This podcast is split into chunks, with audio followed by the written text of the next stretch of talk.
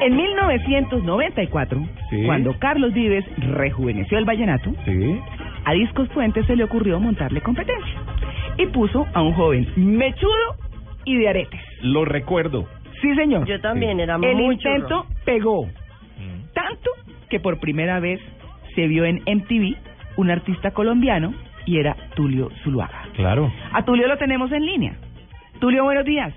Buenos días, buenos días Tito, buenos días María Clara, buenos días Catalina, gracias y Habría- gracias por esta invitación. ¿eh? Habría que saludarlo tú, tú, tú, tú, tú, tú, Tulio. ¿Verdad? Eso, eso, eso fue, eso fue eterno ese nombre todavía en Bogotá. Estación de 88.9 aquí en Bogotá. Pero por supuesto. Bajo los- el mando de Tito, además. ¿Fue jefe suyo? Claro, por supuesto. No, no solamente estaban hablando de mechudos, pues él también era un mechudo. Ah, pero mechudo y con bigote.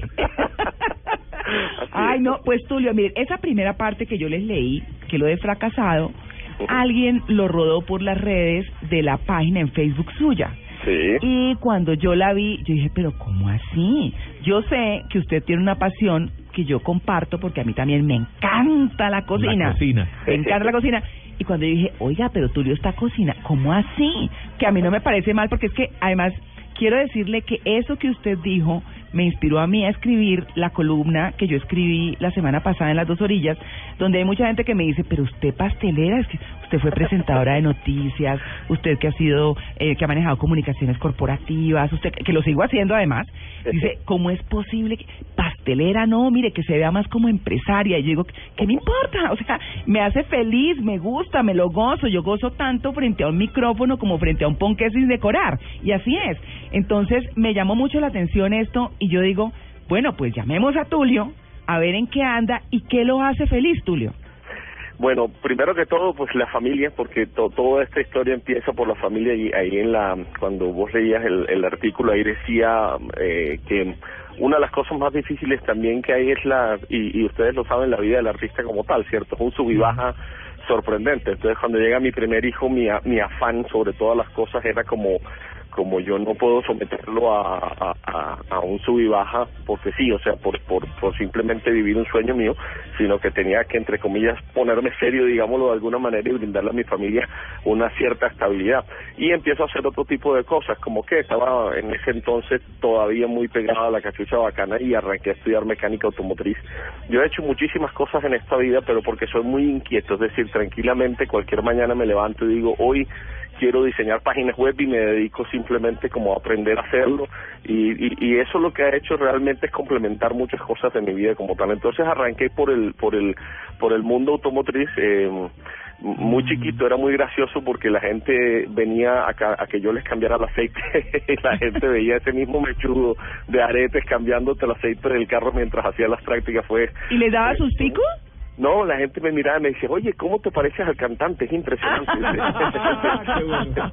sí, porque la gente, la gente no se imaginaba esa diferencia. A mí lo que me sorprende mucho y por eso eh, escribí el artículo como tal era es que muchas personas, yo no sé, en, en la vida natural y normal de las personas, los empresarios cambian de, de, de, de líneas con total tranquilidad de un lado a otro, pero cuando tú estás en la palestra pública, por decirlo de alguna manera, y decides cambiar algo, o porque la vida te lo cambia o porque tú decides, eso no, no es indiferente, la gente piensa que, que, que ya, que se acabó tu vida, que fracasaste totalmente, y, y no es verdad. Es decir, los seres humanos todos los días nos levantamos con una con una nueva oportunidad. El hecho es si la si tomamos esa oportunidad para construir una nueva vida o si nos hundimos pensando que, que lo único que queremos hacer era lo que hacíamos antes o si decidimos crecer también a la hora de la verdad. Entonces a mí me hace muy feliz, muy feliz mi familia y al lado de mi familia la, lo, lo otro que descubrí hace más de nueve años que fue hablar y escribir sobre sobre gastronomía, no meterme muchísimo en el mundo de la cocina que encontré allí y estoy convencido que cuando el ser humano come conscientemente eh, eh, se encuentra con, con su Dios interno. Para mí es un cuento más espiritual, así que suelo decir que la gastronomía es mi religión. Y cuando tú te metes en muchas cosas, ahora que estaban diciendo estas estas frases, me acordé mucho de una frase que decía eh, nuestro Nobel Gabriel García Márquez decía, el amor, además me fascina, anótala porque sé que te va a gustar. A ver. El amor es casi tan importante como la comida, pero no alimenta. O sea que lo más importante del Claro. mundo pues como lo decía él, ni siquiera era el amor, sino la comida también. Cuando un ser humano come bien, entiende lo que está comiendo, le da alimento a su espíritu, a su, a su, a su cuerpo, también está alimentando su espíritu y su vida cambia, ¿no? Claro, sin duda. Tulio, el blog suyo es muy, muy famoso, pero antes de seguir con eso, yo quiero que usted me diga cuál de las siguientes canciones eh, le gusta a usted, porque a mí, a mí la que más me lo recuerda es la cachucha bacana, que fue la que escuchamos al comienzo. Sí. Pero, Dinaluz, Compae Chemo o Compae Leodoro.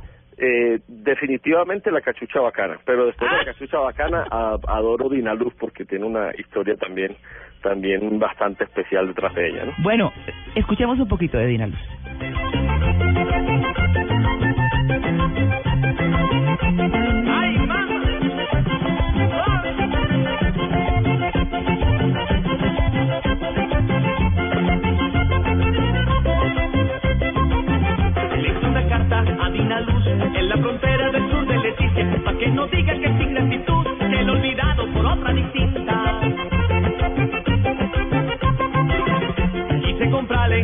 La los amuletos que tiene tabú. Todas las cosas me parecen feas para brindárselas a Dina Luz.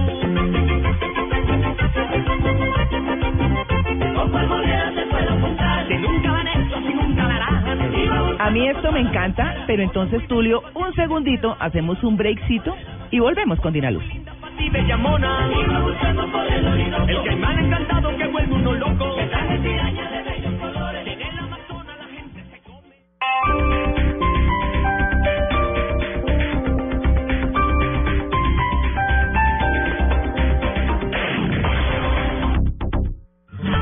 ¿Hasta dónde debe llegar la responsabilidad de los padres en la supervisión de las redes sociales de sus hijos? que los niños tienen que mostrar responsabilidad.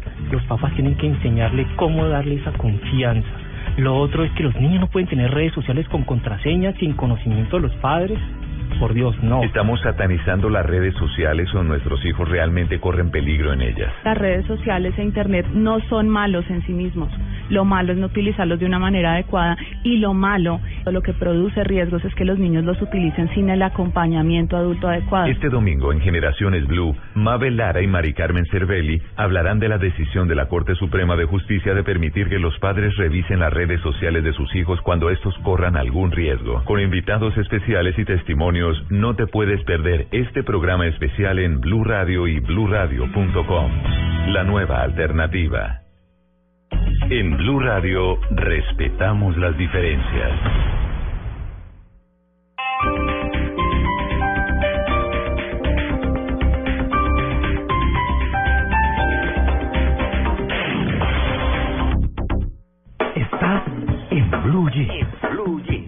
Más cómodo para el fin de semana.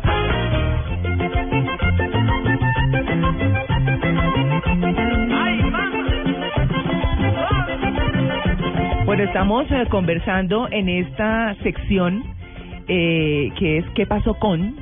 eh, con Tulio Zuluaga.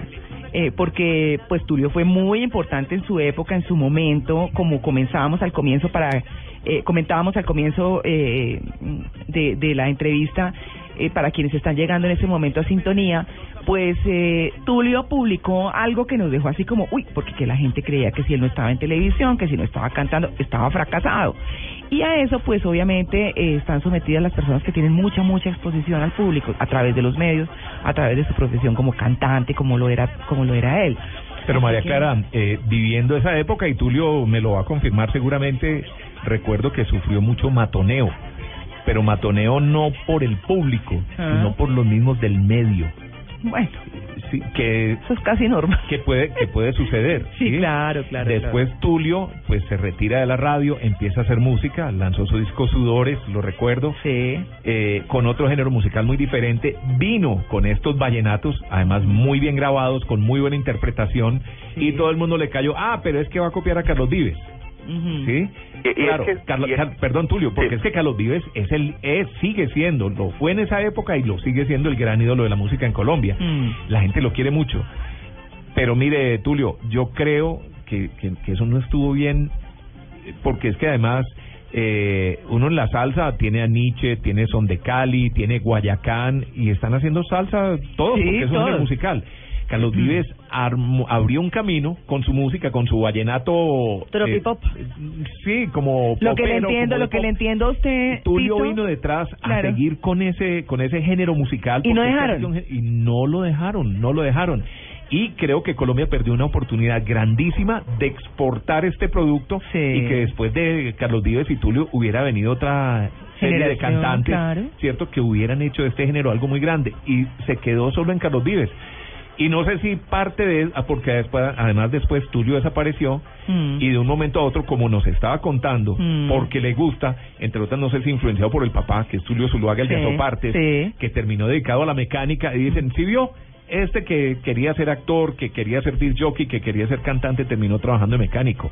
Mm. Y no sé si por eso escribe su columna, Tulio. No sé si lo interpreto bien o no. Sí, sí, no, está muy bien. Me, me- adoro tus palabras, Tito. Muchas gracias. La verdad, la verdad es que con el tiempo yo lo que descubrí y es lo que todos debemos descubrir es indiscutiblemente que lo que buscamos los seres humanos es ser felices. o sea, y, la felicidad incluye muchas cosas. La felicidad no simplemente eh, está en perseguir un sueño, porque a veces uno persigue un sueño, pero también eh, en su vida personal eh, termina siendo muy infeliz. La, la felicidad está en un equilibrio de todo, de con la familia, que puedas, eh, no digo que tengas que ser rico o que o que o que si no tienes no no no puedas ser feliz, no, se trata de un equilibrio en todo, es decir, que estés equilibrado en lo que en lo que buscas, en lo que produces.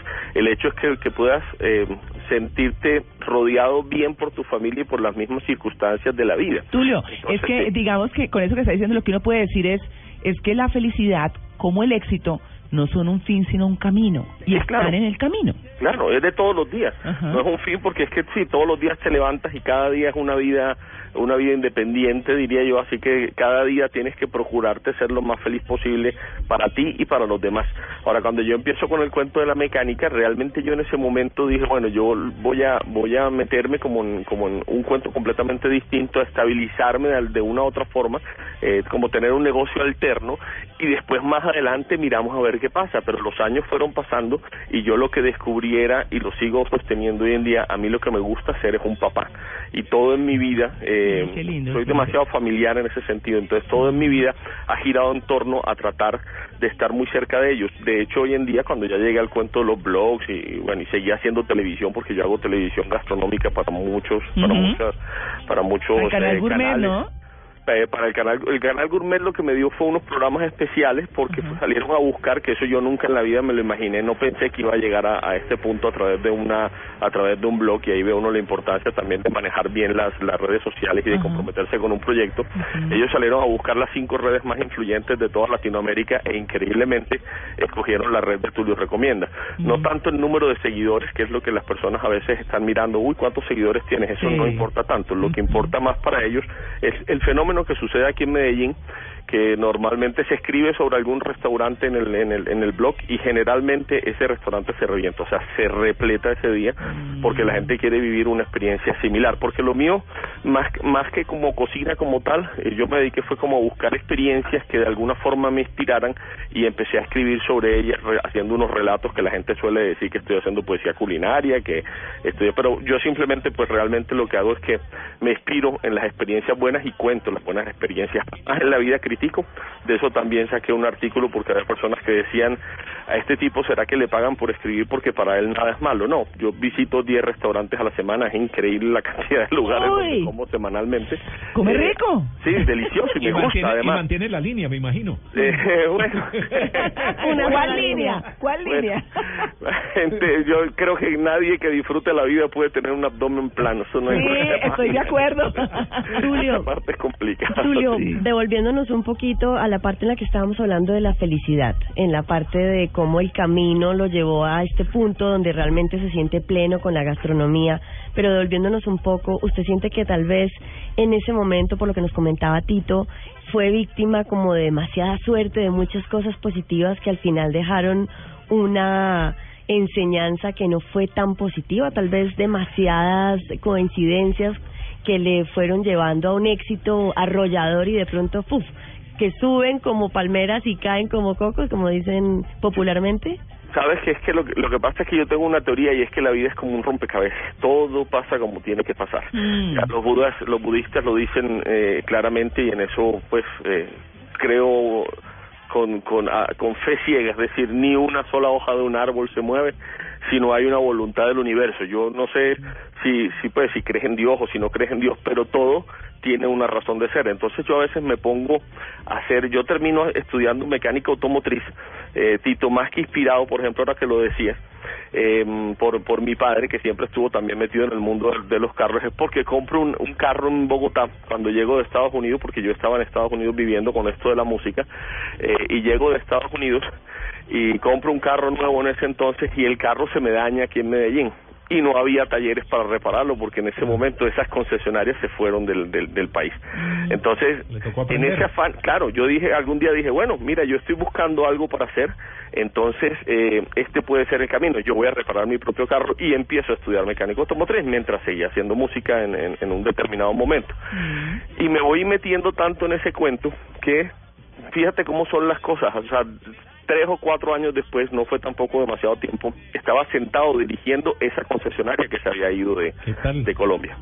Entonces, entonces yo decía, si yo no compro, que porque a veces mi esposa decía, no, nosotros sí somos de malas, como compramos preciso este carro, no sé qué digo yo, si nosotros no compramos ese carro, nosotros, o sea, ni siquiera estaría yo hoy en día hablando seguramente de gastronomía, porque todo fue, o sea, fue una cosa impresionante, o sea, gracias incluso al estar reparando un carro alguna vez llega un gerente de un canal de aquí regional y me dice, ay, pero tú eres Tulio, no sé qué, ven, vuelve a la televisión, hagamos", y empecé yo a hacer algunos programitas y se empezaron a dar cuenta que tenía yo todo este cuento gastronómico adentro que siempre me ha gustado demasiado y de repente sale esta línea de, de, de en su momento de Anthony Bourdain y de Andrew Zimmer hace muchos años y esta gran moda gastronómica y se les ocurre a ellos decir bueno mira tú haces televisión fuera de eso eh, te gusta la gastronomía te gusta el tema de los vinos ¿por qué no nos inventamos un programa para para pues para meternos en esta nueva tendencia Tulio. En de- sí Y usted come gusanos también y come estas cosas raras que comen Ay, eh, Bourdain. Claro, Bourdain y si tú, Zimmer. Si tú buscas en YouTube, estuve a principios de este año comiéndome un, un mojojoy ahí en el, en el Amazonas. Chisa. un- ahí- ¿Qué? el video es impactante. dicen chisa. Ay, sí, Sí, ese- ese gusanito. gusano blanco, gusanito, ¿Y tal- gusanote. Sí. ¿Rico? ¿Por lo menos rico? Sí, es, es rico. Lo que pasa es que uno tiene que superar, uno tiene que superar el ojo y la imaginación a la, a la hora de la verdad. Bien dice Ferran Adrià que con los años ha entendido que no hay comidas raras, lo que hay es gente rara. Si, no uno, si uno no abre su corazón, se pierde una cantidad de placeres increíbles. Y sí, he comido murciélagos, sapos, ranas, lagartos, todo lo que me pongan por delante. Pero no se han vuelto sus platos preferidos, digamos. No, no se han vuelto mis platos preferidos, pero suele uno entender exactamente qué pasa en esas sociedades hasta, a- alrededor de eso, de eso que comen a la hora la verdad. ¿no? Tulio, ¿y por qué terminó en Medellín? Sí. Porque es que de, de Bogotá, Estados Unidos... Es barranquillero barranquillero. usted. Sí. No, No, yo barranquillero acento, sí, además. porque mis papás me llevaron a Bogotá muy muy pequeño, eso ya pues ahí sí yo realmente en Barranquilla viví muy poquito tiempo. Me vine para Medellín porque alguna vez hacer una gira mu- muy grande y adicionalmente como a firmar unos contratos con una canción que puso Quentin Tarantino en una en una película que se llamaba Coral eh, pusieron la canción Te llevaré en el de fondo en una escena, entonces eh, no sé, estaba con todo este cuento del show y la cosa y venía como muy angustiado eh, como en mi vida personal. Me acababa de separar, llegué a dar unos espectáculos que fue muy chistoso incluso porque di un espectáculo en el en el Fontainebleau y y, la, y el artista que tocó delante pues antes antes de mí yo cerré el show fue en su momento Enrique Iglesias cuando lo estaban lanzando eh, entonces vengo yo para Colombia vengo con una corista una de mis coristas era eh, Gisela Cid que ustedes la conocen la que Gisela Sí. claro, Gisela. claro, claro, qué linda. antes, y bueno, eh, la hermana de Geraldine, Sí. y ella viajaba conmigo por todas partes del mundo, y algún día llegamos a Bogotá, y yo le dije, oye, este, ven, yo me voy contigo para Medellín, yo quiero conocer un poco más Medellín y desconectarme un poco como de todo el medio, siempre he estado como muy cercano como al cuento espiritual, yo creo que los artistas en general tienen como esa, esa línea, y me vine para Medellín, supuestamente, digamos, entre comillas, a descansar y a, y a ver eh, cómo se movían aquí las cosas. Para mí era fácil porque realmente yo, mi mercado se volvió el mercado de afuera, porque como bien decía Tito, aquí fue un poco difícil. Eh, yo vivía viajando por el mundo, entonces yo dije, bueno, lo mismo salir de Bogotá que de Medellín y me enamoré de esta ciudad. Yo soy yo soy un paisa por elección. Este es mi pequeño Macondo, yo adoro a los paisas. Eh, la verdad es que son seres humanos excepcionales. Esta es una ciudad donde uno todavía puede hacer negocios de palabra, donde a la gente no se le olvidan las cosas que te han dicho, donde la gente no necesita mostrar para hacer. m- Me encanta. Yo me, me, me he gastado demasiada pluma y demasiada tinta en los periódicos de aquí, en las, en las diferentes columnas que, que he tenido durante algún tiempo, eh, dándole las gracias a los antioqueños porque realmente me acogieron muy bien y siempre me fue realmente muy bien. Pasó sigue- y que me enamoré, no me enamoré aquí y, y ahí fue, ya me quedé 20, 21 años llevo aquí. ¿Cómo le parece? Mucho rato. un montón de tiempo. Y sigue haciendo música, canta por ahí de vez en cuando, en alguna No. fiesta, en una reunión eh, con los amigos. No, cero, yo no, no No. volví a hacer música nunca No. en la vida, no, nunca. Mis hijos, mis hijos se enteraron ya muy grandes porque en el colegio les decían, tú eres el hijo del cantante, y ellos ya hoy en día decían, no, yo soy el hijo de Tulio Recomienda, porque mi nombre Ay, era- claro. Ya la gente, ya la gente no dice Tulio Zuluaga, sino Tulio Recomienda. Entonces me dicen, no, yo soy el hijo de Tulio Recomienda. Y de repente algún día alguno de mis hijos me dijo, porque tengo cuatro hijos, me dijo, me dijo, papá, pero es que en el colegio todo el mundo dice que tú cantabas. Y entonces yo abrí el YouTube y le puse y le dije, bueno, mira, aquí tiene, aquí tienes la respuesta de eso. Y lo único, pues, obviamente eran los cuatro mirando así la pantalla y es que, uy, papá, qué oso. Papá, ese pelo. ese Pues a mí no me parece tan oso. Obviamente, pues claro, los niños ven las Sí. cosas de otra manera. Tulio, qué rico haber conversado con usted, qué bueno haberlo retomado después de tantos años y rescatar a un Tulio que se siente un hombre maduro, pensante, aplomado, que sabe lo que quiere en la vida, pero con quien gozamos la cachucha bacana. Entonces, los dejamos con la cachucha bacana y Tulio, pues que siga teniendo éxitos y disfrutando de su vida como lo está haciendo. Gracias, gracias por este regalo, este regalo del recuerdo. Les agradezco mucho. Gracias. Saben que mi casa es su casa aquí en Medellín y siempre estaré para servirles. Bueno, ojo porque ya le llegamos, le timbramos hasta con Diego Cejas, que no está, que es un argentino. Ese sí pone la teja. Por favor, aquí nos tomamos unos buenos vinos. Claro que sí, bueno, Tulio, un feliz día y los dejamos con la cachucha bacana en este ¿Qué pasó con, con Tulio Zuluaga? Ay,